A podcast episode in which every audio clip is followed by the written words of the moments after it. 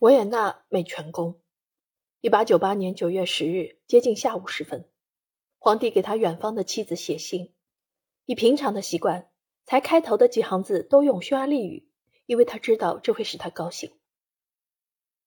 我温柔的爱人，他说非常高兴得知远行的爱人最近的消息，一直希望与他重聚。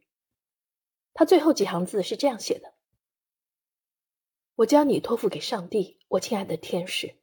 我全身心的拥抱你，我亲爱的。被封印之后，信件随即通过特殊渠道发出。可是 C C 永远都无法看见这封信了。四点三十分，帕尔伯爵皇帝的首席副官到达了霍夫堡。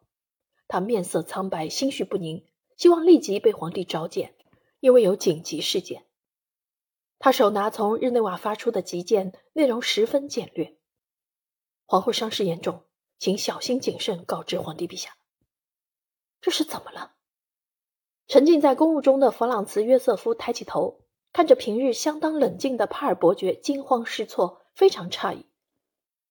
发生什么事了，我亲爱的帕尔？陛陛下，皇后今晚不能启程。我我刚刚收到一个极坏的消息。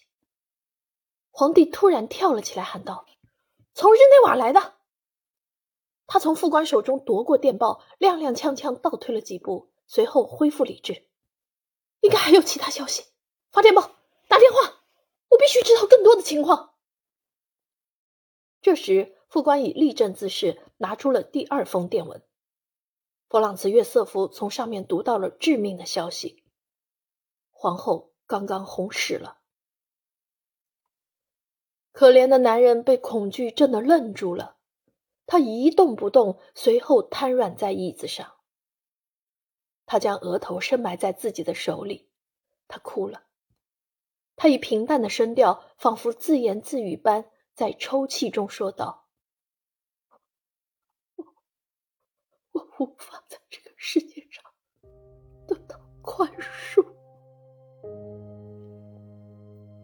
日内瓦。他遇刺的地方响起大炮，随后整个瑞士联邦都遭到打击，流言四起。为什么 C C 没有一支警察卫队支援？因为他希望像普通人一样行事。整个帝国处于巨大创伤之中，匈牙利和意大利的民众也陷入悲痛不能自拔。C C 的葬礼上，五十多个国家元首及王储出席，气氛凝重而庄严。C C 传奇般的生命以令人意想不到的方式戛然而止。他神秘的一生伴随了不少不负责任的议论和嫉妒，但他依然美丽灿烂、独立坚强。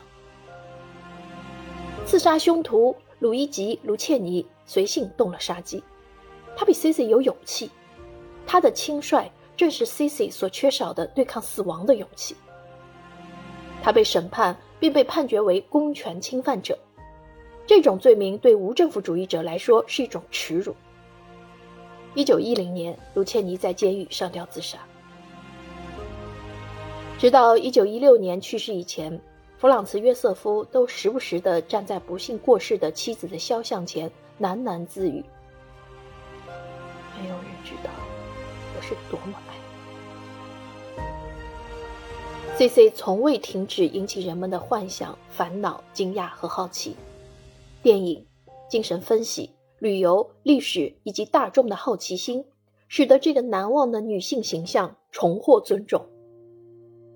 一九八二年十一月十日，本书的作者受到了齐塔皇后的接见。